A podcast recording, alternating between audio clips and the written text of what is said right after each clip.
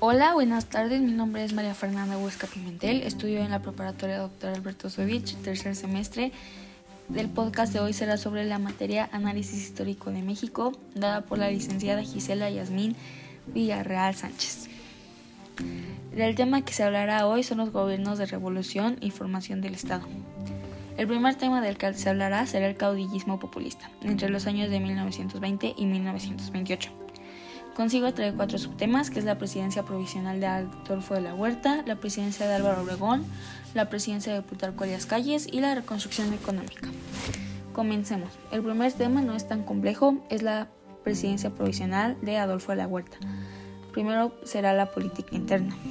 Adolfo de la Huerta fue un presidente provisional a finales de mayo a noviembre del año 1920. Durante esos seis meses las tareas fundamentales fueron lograr la paz interna y preparar los comicios para elegir al siguiente presidente constitucional. La primera consistía en eliminar el peligro que constituían los caudillos, lo que orilló al salir del país. A otros irreconciliables se les condenó la muerte y con Villa se pactó una rendición oficial. Respecto a la política exterior, era conseguir el reconocimiento oficial de Estados Unidos, que lamentablemente no estaba en tan buenos términos, ya que con la aplicación de la Constitución se vieron afectados los intereses de los vecinos. La presidencia de Álvaro Obregón.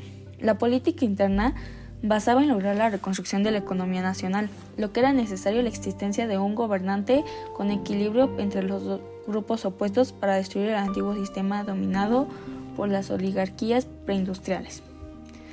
Una de las peculiaridades del Estado populista es la movilización y control de las masas asalariadas urbanas para el reparto o aparto estatal, específicamente por el Poder Ejecutivo.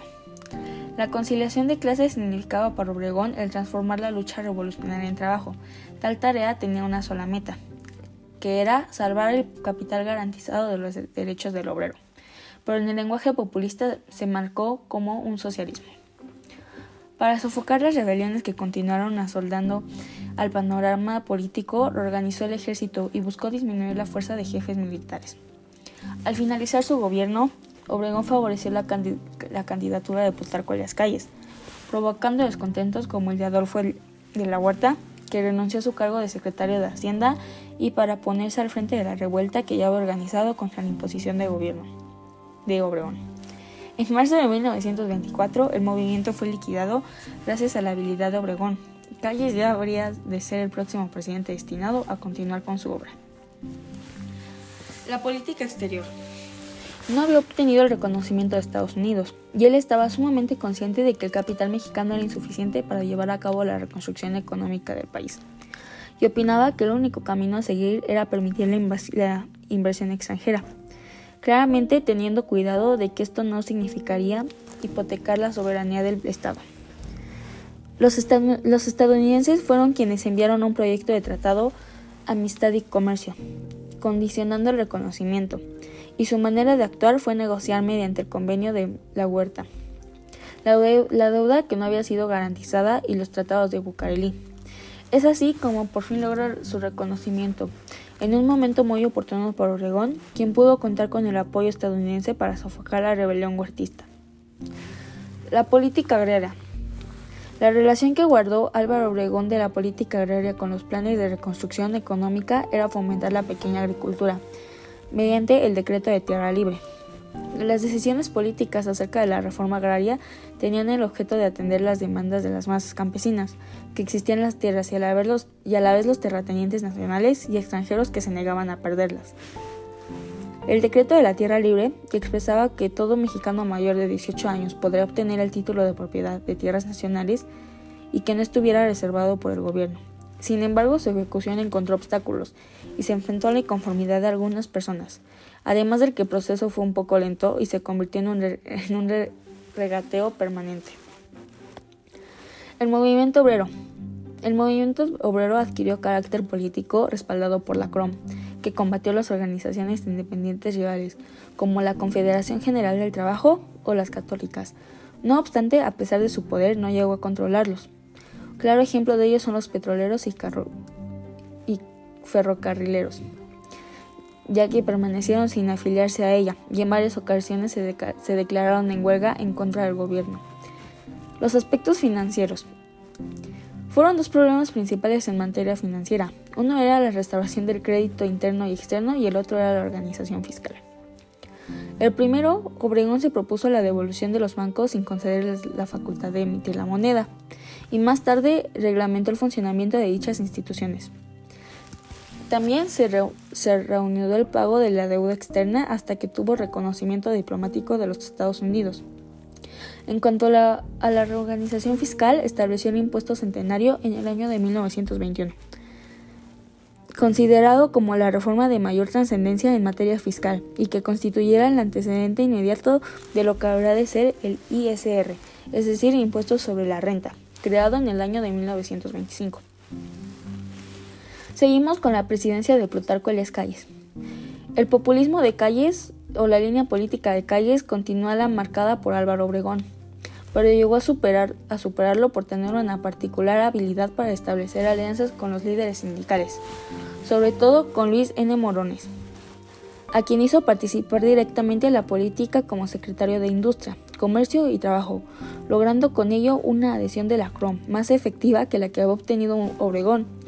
Logró el sometimiento total de los trabajadores a la política seguida por Calles.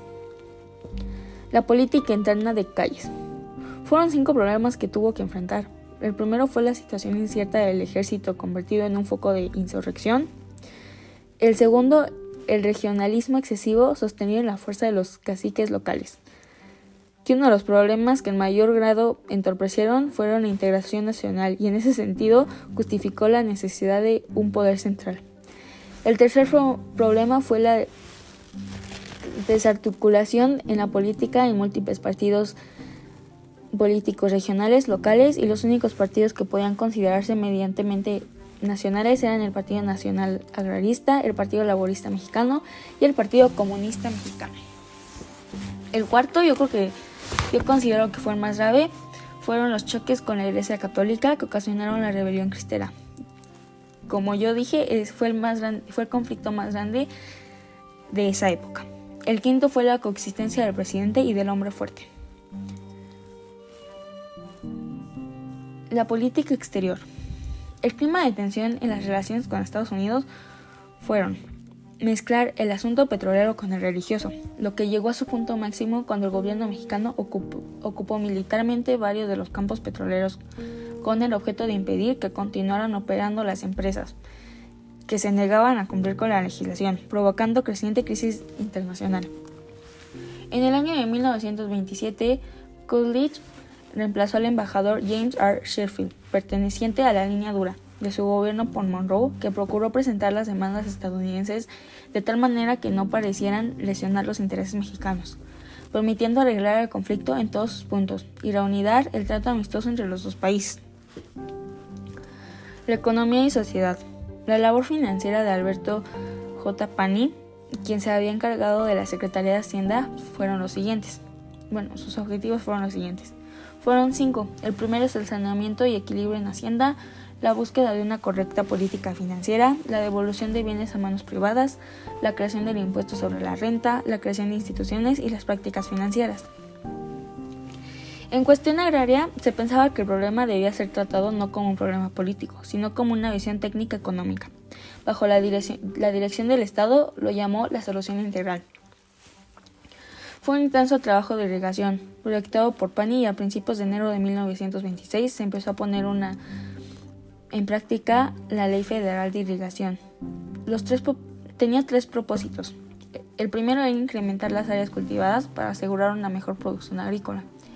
El segundo era crear la pequeña propiedad mediante la parcialización de tierras irrigadas y el tercero era lograr la liberación económica de gran parte de la población campesina, convirtiéndola en una clase de pequeños propietarios. La educación. La obra que iniciara Vasconcelos, basada en el propósito de llevar la enseñanza a las clases populares, fue, fue continuada por José Manuel Piu Casarrán y Mosé Sáenz, quienes ocuparon la Secretaría de Educación Pública. La escuela rural fue inspirada en el método de de la escuela activa, creada el,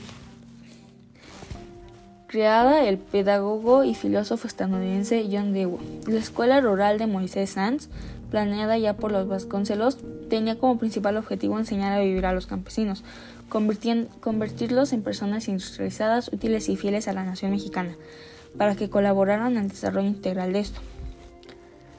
Desgraciadamente, en el año 1927, Sáenz se enfrenta con realidad al fracaso de la escuela rural. Los aspectos sociales. El primer aspecto social fue la rebelión cristera en el año 1927, que fue de carácter esencialmente popular y religioso. Fue ubicado en el Bajío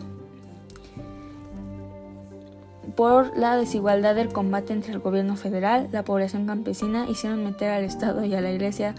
Por ello, Obregón se decidió actuar como mediador en el conflicto. Calle se molestó al enterarse de los de las negociaciones sin su consentimiento. El embajador Monroe también intervino para solucionar el conflicto, porque veía que aquella guerra haría imposible el progreso de su país. El segundo fue la lucha obrera, que en este periodo se disminuyó el número de huelgas que se fue acentuando conforme crecía el poder de la CROM. De las que se presentaron las, más graves fueron la textil y los ferrocarrileros. El tercero fue el, racismo antichino. Tercero y último, en los estados de Sonora, Sinaloa y Nayarit, la causa fue la competencia socioeconómica que representaba la, presencia de los chinos, la que ya había ocasionado choque violento entre estos, y los mexicanos los rechazaban, que coincidió con la política nacionalista de calles. El segundo tema que vamos a ver es el maximato que se, inició la industrialización entre los años 1928 y 1930. Vamos a comenzar con un poco de las características del maximato.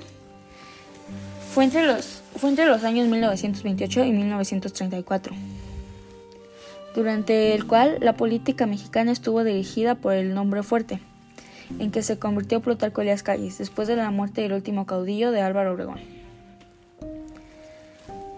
Vamos por el gobierno de Portes Gil. La primera etapa. La fue un presidente interno durante el diciembre de 1928. Formación del Partido Nacional Revolucionario, PNR. Fue la, la, declaración de principios, política del partido en educación, industrialización, agricultura, hacienda, el desarrollo económico nacional como objetivo propietario, la institucionalización de la maquinaria electoral, el nombramiento del candidato presidencial PNR para las elecciones de 1929. Harold Sands es el candidato idóneo, pero no, no reunía las condiciones necesarias para permitir la injerencia del jefe máximo. Oposición política, resistencia del PNA y el PLM, oposición armada, que fue la rebelión escobarista, y el último movimiento militar basado en el Plan de Hermosillo. El movimiento vasconcelista de insurrección mediante el Plan de Guaymas, que pretendía moralizar la vida de la nación, y el triunfo electoral de Pascual Ortiz Rubio. Vamos a hablar del gobierno de Pascual Ortiz Rubio entre los años 1930 y 1932. El difícil gobierno de Ortiz Rubio. Injerencia del jefe máximo, permanente estado de crisis. Es decir, que el Estado estuvo permanentemente en un estado de crisis. En el Congreso hubo una división política en rojos apoyados por el PNR y los blancos apoyados de Portes de Gil. Hubo elecciones legislativas. Renuncia de cuatro militares al gabinete ministerial. Renuncia de Ortiz Rubio a la presidencia. Abelardo Rodríguez es designado presidente sustituto. El gobierno de Abelardo Rodríguez, que fue nombrado como presidente sustituto, fueron entre los años 1932 y 1934, que fue la tercera etapa del maximato. hubo una feliz colaboración con el jefe máximo, eficiente, hubo una eficiente labor administrativa y relativa, hubo una segunda convención nacional del PNR en Aguascalientes, existieron las reformas a la Constitución bajo el principio de no reelección, la convención del PNR en Querétaro, el plan sexenal, que era programa y objetivos, la primera reconstrucción del Partido de la Revolución, la campaña electoral de Lázaro Cárdenas. Principios y metas del Partido Nacional Revolucionario. Los principios y metas del PNR frente a la realidad social y política del país a finales de la década de 1920 fue centralizar la política mediante una máquina nacional que fuera controlada por solo una persona. La estrategia de Calles para iniciar la institucionalización fue utilizar al partido como único recurso para efectuar pacíficamente la transmisión del poder. El divisionismo político y sindical. Surgió como consecuencia de la formación del PNR, los líderes del PNA y PLM se distanciaron de Calles por el asesinato de Álvaro Obregón, porque temían que tras el proyecto del nuevo partido sepultara el deseo de Calles de perpetuarse en el poder. La rebelión escobarista tuvo para los organizadores el efecto contrario de justificar la existencia de la maquinaria política recién puesta a funcionar por Calles y de provocar que éstas salieran del conflicto con mayor fuerza política. La renuncia de Pascual Ortiz Rubio. Los aspectos de la crisis política que condujeron a, su renuncia fueron los siguientes. Fue el atentado el mismo día de la toma de posesión, su falta de experiencia, tuvo un carácter débil o fue lo que demostró, y el conflicto entre blancos y rojos que se intensificó.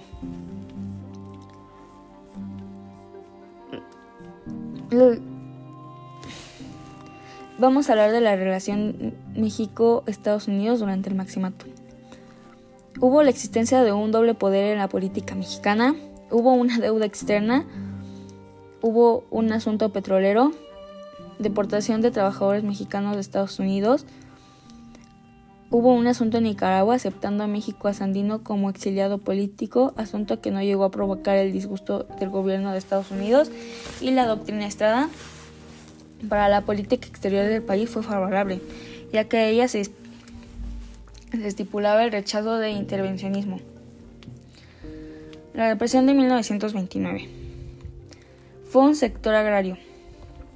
Hubo comercio exterior, hubo más comunicación y transportes y hubo una banca y sistema monetario. Eso es todo. Eso es todo por por hoy. Espero que les haya gustado el podcast y les haya sido sagrado, un poco interesante. Muchas gracias por su atención.